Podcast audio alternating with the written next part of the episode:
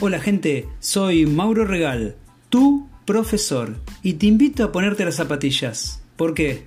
Porque te voy a abrir las puertas al mundo de las carreras, al mundo de las maratones, o el simple hecho de correr, como fuente de salud y de placer.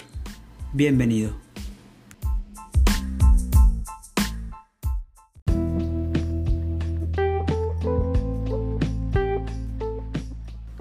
Bueno, acá en el capítulo 3 de nuestro podcast, Minuto Running.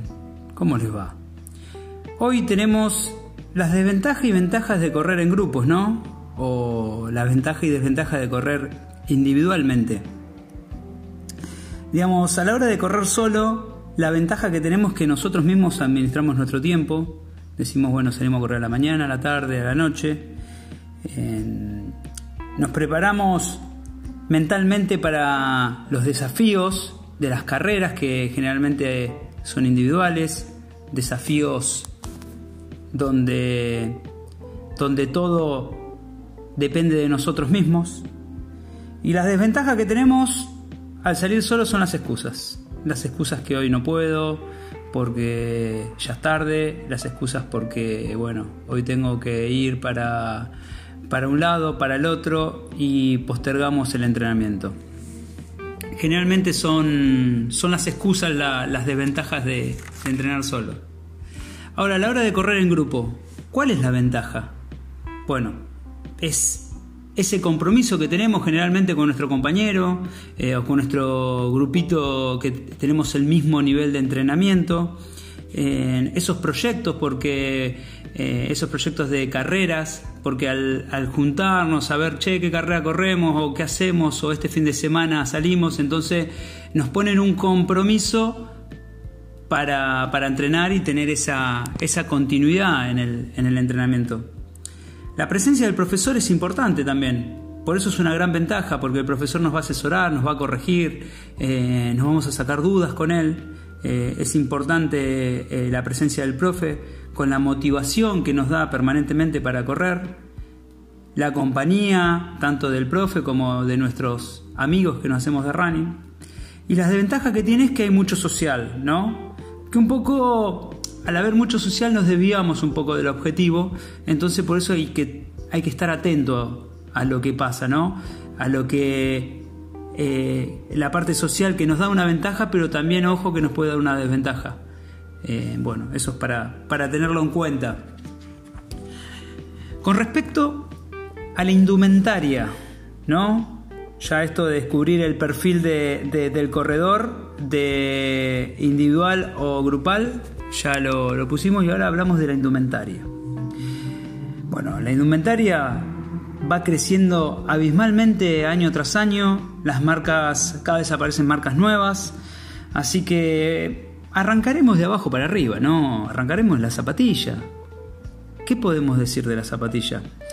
El único consejo que le puedo dar es que cuando se pongan la zapatilla, porque la zapatilla nos va a entrar al principio visualmente, ¿no? Por lo linda que es, pero nos tiene que quedar cómoda, cómoda al, al poner. Cuando entra la zapatilla tiene que estar cómoda. Tiene que sobrar medio punto de zapatilla como, porque al correr nosotros eh, retenemos líquido por ende el pie se va a hinchar. Entonces está bueno que no esté tan apretada la zapatilla. Y una de las cosas que recomiendo también es que no tenga mucho talón, mucho drop, como se dice ahora, que baje un poco eh, el talón, para que sea lo más parecido eh, a estar descalzo.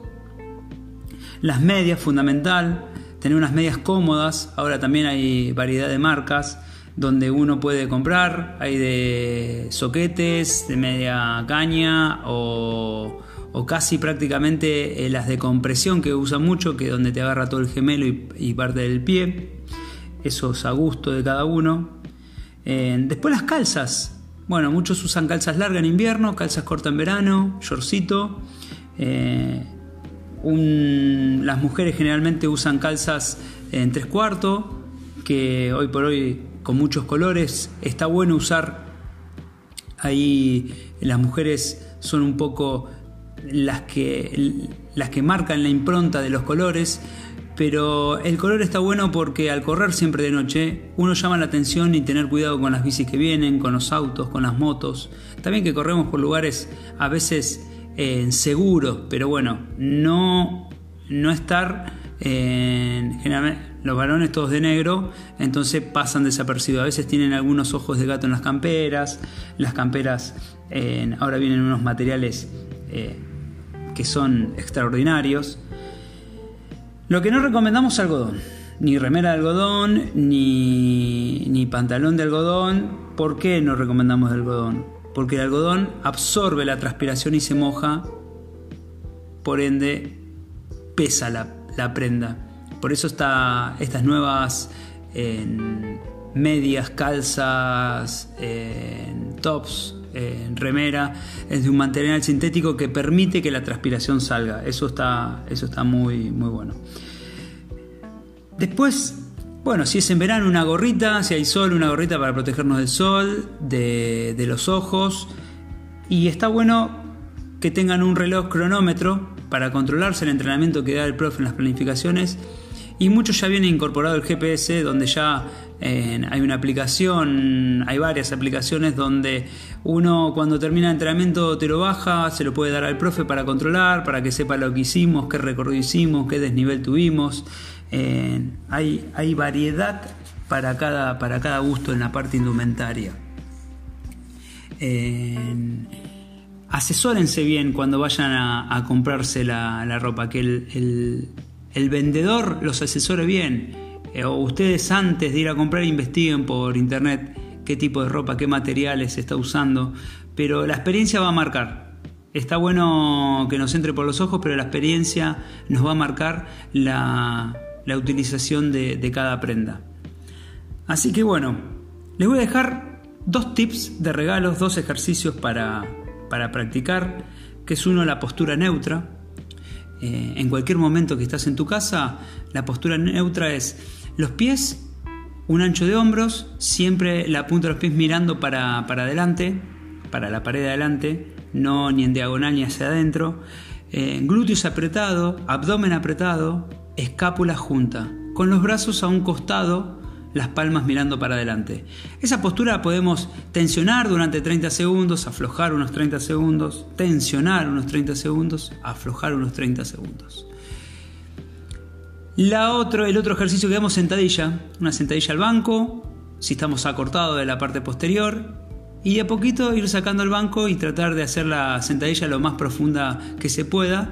Y si hay un profe que nos pueda ver la técnica para seguir corrigiendo, estaría bueno. Esos son dos ejercicios, la postura neutra y la sentadilla, eh, como decirte, eficaz técnicamente.